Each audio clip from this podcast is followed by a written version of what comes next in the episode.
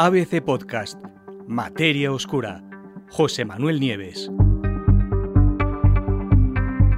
El gen que nos hizo más inteligentes que los neandertales.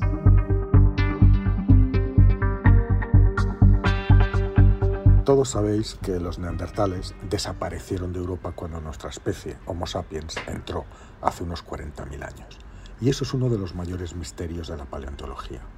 Cuando nuestros primeros antepasados directos, los hombres modernos, llegaron aquí al continente, se encontraron con esa otra especie, con los neandertales, que llevaban más de 350.000 años viviendo en Europa. Y resulta que eran más fuertes que nosotros físicamente, tenían una complexión más dura, los huesos más grandes, más musculatura.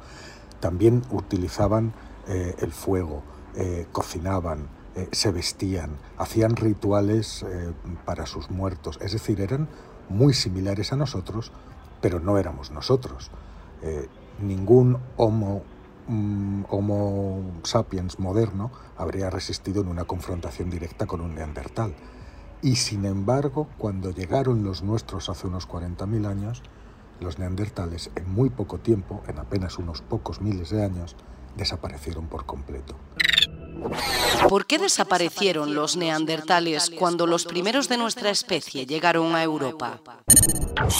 Ese es uno de los grandes misterios. Bueno, pues se han aludido muchísimas razones. Nosotros éramos más listos, eh, eh, cosa que se ha puesto muchísimas veces en duda, los neandertales no eran tontos, quizá nuestra mayor capacidad de socialización, eh, eh, éramos capaces de organizarnos en grupos, nos adaptamos mejor, en fin, ha habido toda una serie de explicaciones, pero al parecer una de las razones de esa ventaja que teníamos o que tuvimos nosotros con respecto a los neandertales puede ser de origen biológico, puede ser un simple y mínimo cambio genético. De hecho, un equipo de investigadores acaba de descubrir que el cambio de un único aminoácido en una única proteína, la TKLT1, TL1, pues podría haber dado a los humanos modernos una ventaja decisiva sobre sus contemporáneos, sobre los neandertales, al permitir formar un mayor número de neuronas en el neocórtex cerebral.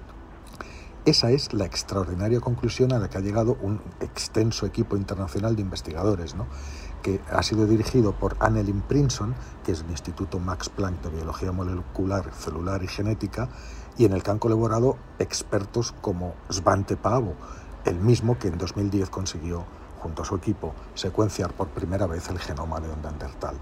Bueno, pues según este grupo de científicos, ese pequeño, ese diminuto cambio genético contribuyó de forma decisiva a las diferencias cognitivas que se dieron entre los primeros humanos de nuestra especie y las otras variantes humanas antiguas que terminaron todas por extinguirse, incluso los neandertales. ¿Qué es el neocórtex?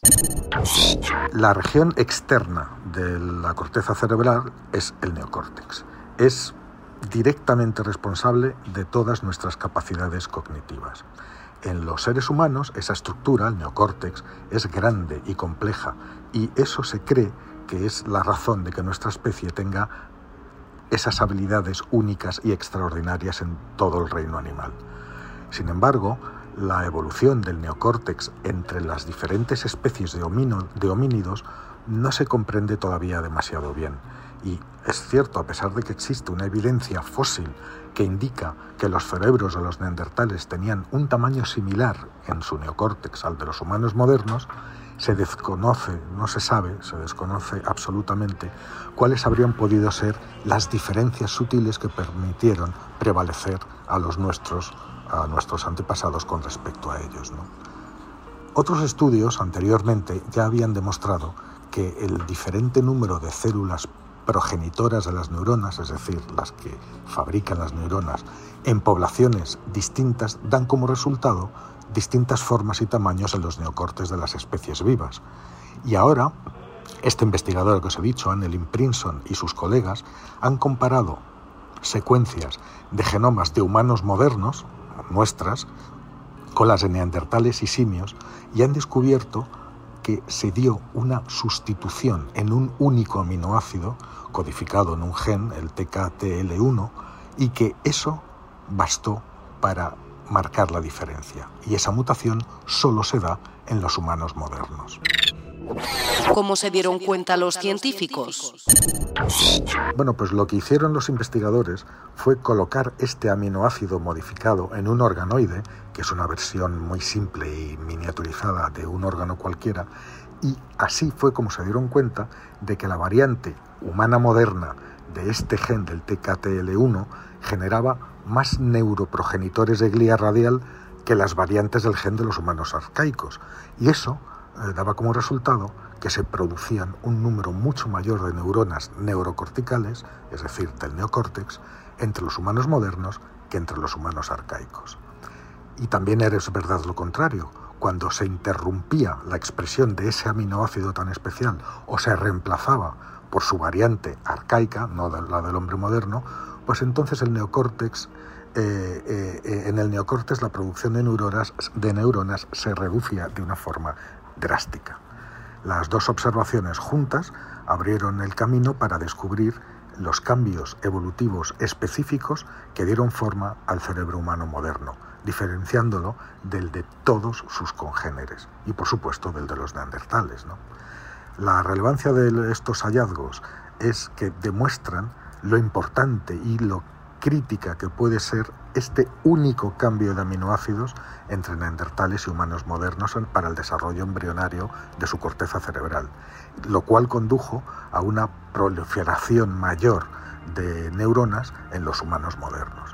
Y dado que el TKTL1 se expresa en mayor medida en el lóbulo frontal de los humanos modernos, pues los resultados del estudio sugieren también que ese pequeño cambio genético puede haber sido clave para la expansión del lóbulo frontal de los humanos modernos, una característica de nuestro cerebro, en comparación con los humanos antiguos que lo tenían menos desarrollado el lóbulo frontal y otros primates.